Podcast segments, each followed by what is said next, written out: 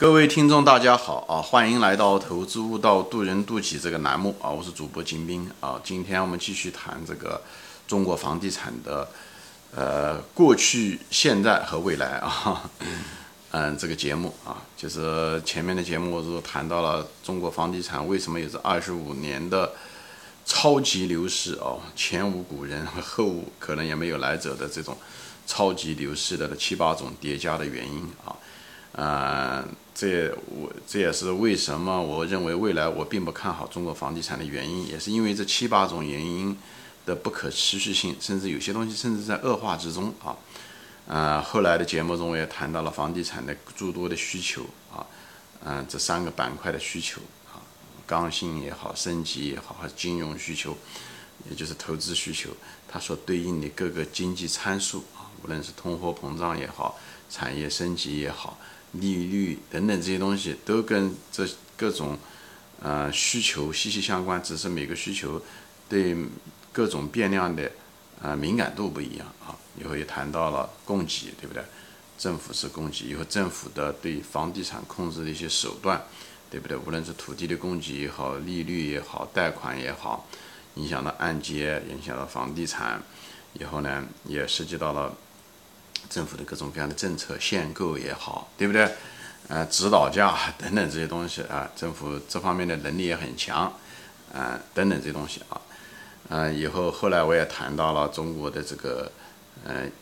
地域，对吧？房地产因为是个地域经济，谈到了一线城市、二线城市、三线城市，以后跟经济带的叠加，以后帮助你通过这两个维度来帮助你选择。哪些公司或者是哪些城市啊，哪一类的城市有可能会出现？因为中国毕竟城市有几百上千，对不对？县有好几千，所以没办法一个的谈，这只能给大家谈一个粗粗的一个框架。这样的话，你有一定的考虑的一些维度啊。那么今天呢，我就是谈的是什么呢？就是主要的是谈房地产，如果爆发房地产的话，它一些迹象是什么啊？其实有些房地产要爆发的一些迹象已经。其实已经在发生之中啊，嗯，只是不同的阶段而已。比方说中国的鹤岗，对不对？它因为经济的萧条、人口的流出，所以鹤岗的嗯房价一直就是开始就是已经很低了。中国其实有些别的地方啊，像一些资源性的城市，鄂尔多斯啊，对吧？有些地方已经发生了，只是它需要一个过程。有些地方也许一直可以坚挺下去。那么现在最近这段时间，其实中国有个。呃，房地产商吧，房地产开发商现在遇到了巨大的困难，这种困难都积累了很多年啊，现在呢只是集中开始爆发而已啊。啊，房地产商现在你看这几个，对吧？第一，这个材料价格暴涨，水泥也好，钢筋也好，铜也好，玻璃也好，暴涨啊，这也是通货膨胀带来的。也是疫情结束了以后，整个世界对这些经济上的需求，所以这这是一个特殊的风暴。一个就是材料，第二，这个利率啊，现在开始银行都不愿意给他贷款啊，都规定了各种各样国家规定了什么三条红线啊等等这东西。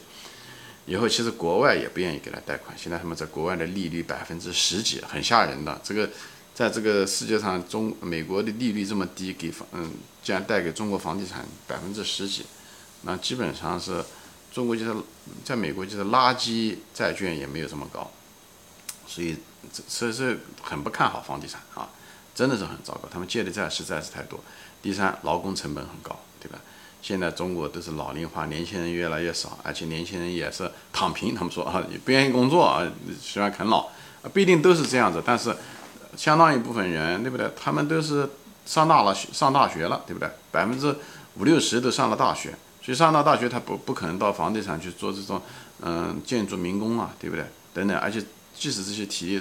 仅剩的这百分之三四十的，嗯，那个农村的体力劳动者，他们还你还得跟国家国家上各种各样的基建项目啊，铁路啊、高铁啊、机场啊等等这些东西。建桥啊，这些东西也需要劳工啊，而且那些沿海的那些出口加工业，他们都需要员工啊，所以房地产也在跟他们竞争，所以现在你能看到房地产劳工的这个成本在不断的增加中，所以这三个东西，材料、财务成本、利率，对不对？劳工成本都在很高，以后呢，国他呢，嗯，那个土地的价格呢，又是国家控制着，也不愿意降，所以它是所有的成本都在增加。而房产的价价格呢，其实已经需求已经出现了疲软，在某些城市，在深圳也许没有疲软，还在进行着最后的疯狂，但是在大多数的地方，其实房价已经不怎么涨了，需求不怎么涨，而它的成本却不断的在增加。所以你看这个房地产的毛利率，其实最近这几年都不行，也就什么呢，百分之二十左右啊，以前是不错，以前百分之四十啊，但现在只有百分之二十。我现在讲，今年很可能连百分之二十都没有。这也就是为什么像一些。呃，房地产开始暴雷啊，像恒大啊这些东西啊，到处借钱，出了各种各样的是谣言啊，好是，对吧？是，嗯，这些东西都是在出现啊，都是借了很多钱。我即使那你想想，恒大借了那么多钱，上万亿啊，这些钱怎么还？对不对？而且我也不知道这些房地产公司，对不对？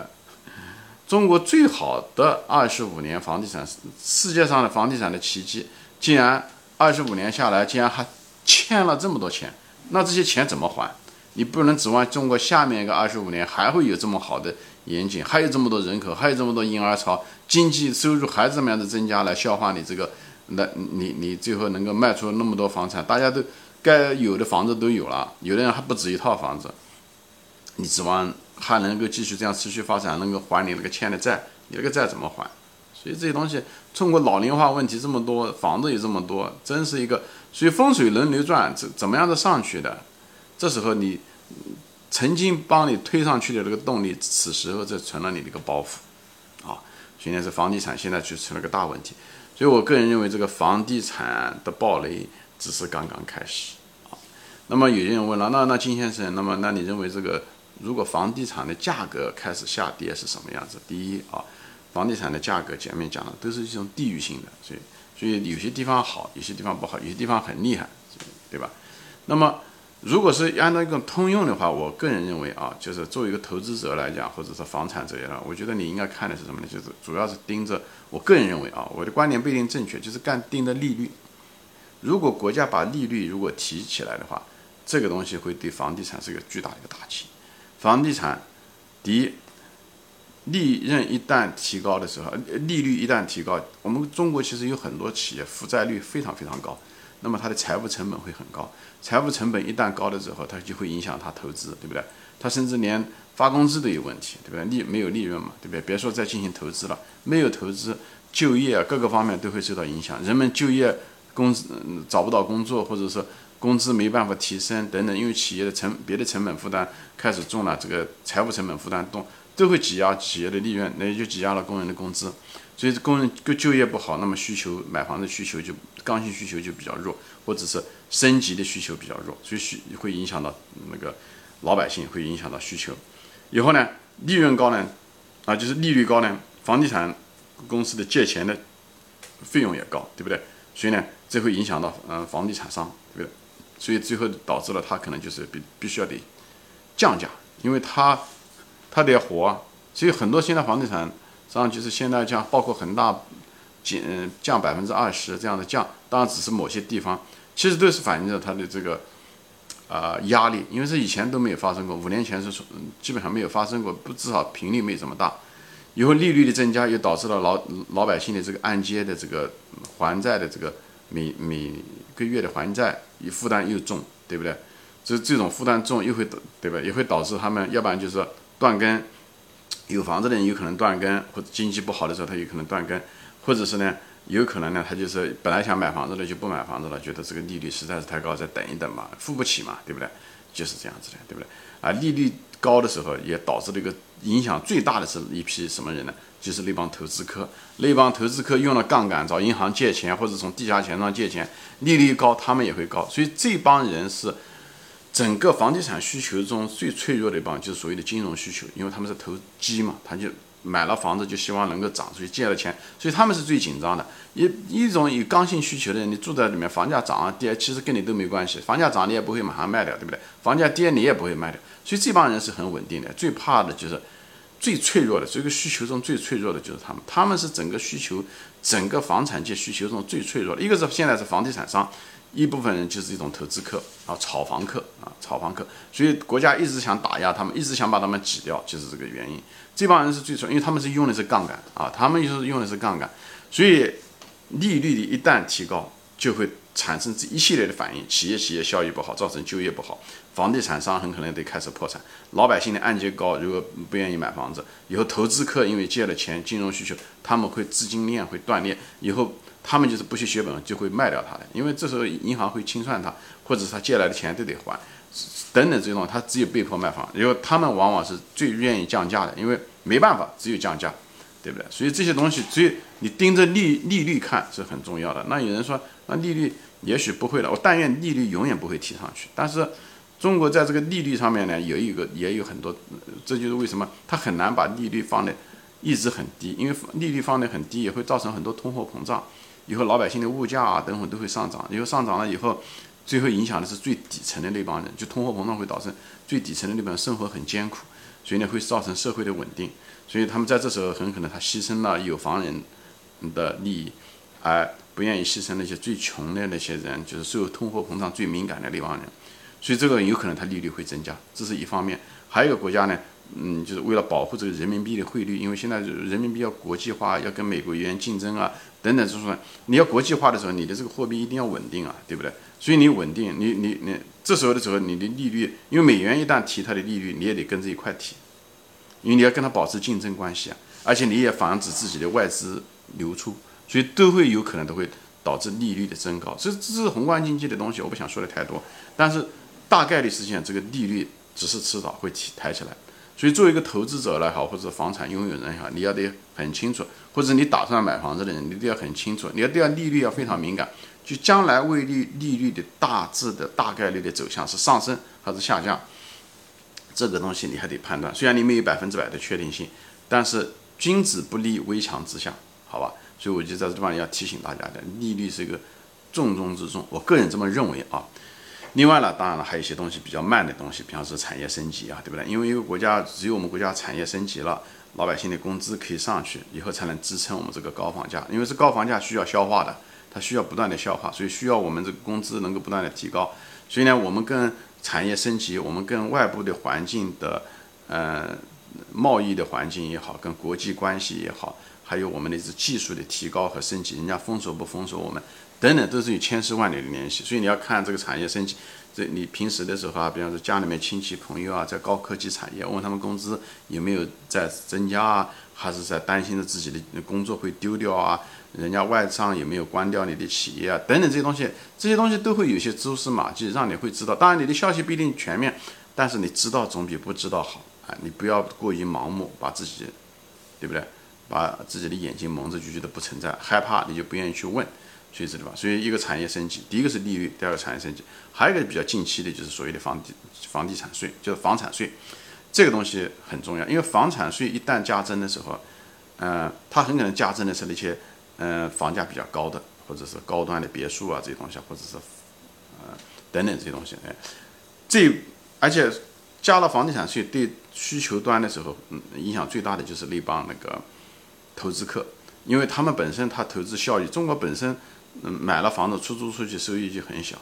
以后呢，你如果一个房产税增增那个百分之三啊多少，这个东西对他影响很大，它本身就是杠杆，所以这个东西会影响他的。买房的欲望，因为它影响他的收益，这时候的时候他很可能就不卖了，就不买房子了，或者甚至开始卖。而他们这帮人卖是，